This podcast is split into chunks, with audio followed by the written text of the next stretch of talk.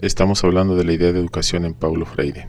Paulo Freire nace en 1921 y muere en 1997. Es de origen brasileño, uno de los más influyentes educadores teóricos de la educación del siglo XX, promueve una educación humanista que integra al individuo en su realidad nacional. Define la educación como un proceso destinado no a la domesticación, sino a la liberación del individuo a través del desarrollo de su conciencia crítica. Se revisa el proceso de liberación en la pedagogía del oprimido.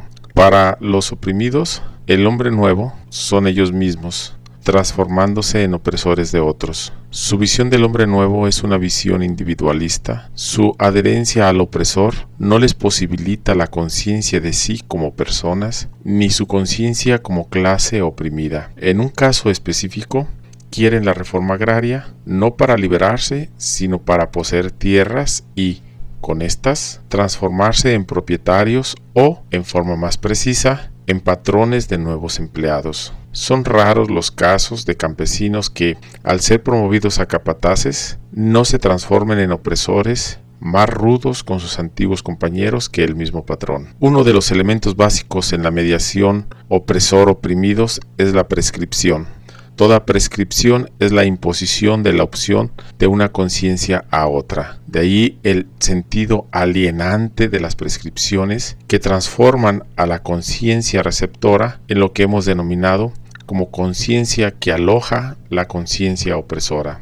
Los oprimidos, que introyectando la sombra de los opresores siguen sus pautas, temen a la libertad, en la medida en que ésta, implicando la expulsión de la sombra exigiría de ellos que llenaran el vacío dejado por la expulsión con contenido diferente, el de su autonomía, el de su responsabilidad, sin la cual no serían libres. La libertad, que es una conquista y no una donación, exige una respuesta permanente, búsqueda que solo existe en el acto responsable de quien la lleva a cabo. Nadie tiene libertad para ser libre, sino que al no ser libre lucha por conseguir su libertad.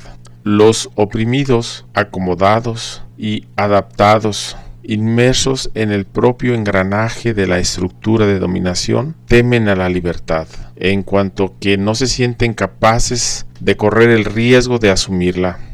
La temen también en la medida en que luchar por ella significa una amenaza, no solo para aquellos que la usan para oprimir, esgrimiéndose como sus propietarios exclusivos, sino para los compañeros oprimidos, que se atemorizan ante mayores represiones.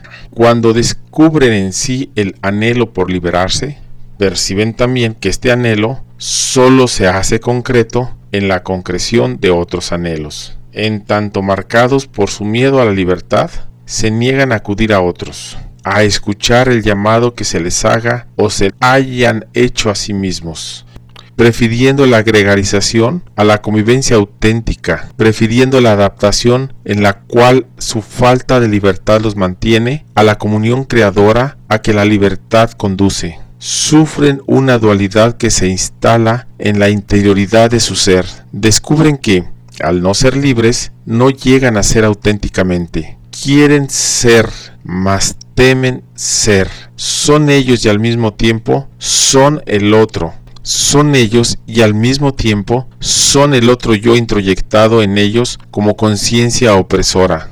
Su lucha se da entre ser ellos mismos o ser duales, entre expulsar o no al opresor desde dentro de sí, entre desalienarse o mantenerse alienado, entre seguir prescripciones o tener opciones, entre ser espectadores o actores, entre actuar o tener la ilusión de que actúan en la acción de los opresores, entre decir la palabra o no tener voz, castrados en su poder de crear y recrear, en su poder de transformar el mundo. Por eso la liberación es un parto, es un parto doloroso, el hombre que nace de él es un hombre nuevo. Decir que los hombres son personas y como personas son libres y no hacer nada para lograr concretamente que esta afirmación sea objetiva es una farsa. La realidad social objetiva que no existe por casualidad, sino como el producto de la acción de los hombres, tampoco se transforma por la casualidad. Si los hombres son los productores de esta realidad y si ésta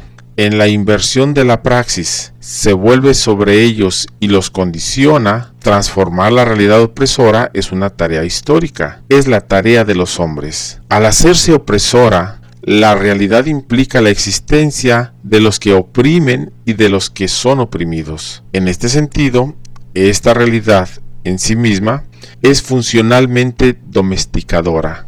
Liberarse de su fuerza exige indiscutiblemente la emersión de ella, la vuelta sobre ella. Es por esto por lo que solo es posible hacerlo a través de la praxis auténtica, que no es ni activismo ni verbalismo, sino acción y reflexión. Si te gustó, dale like, comparte y suscríbete.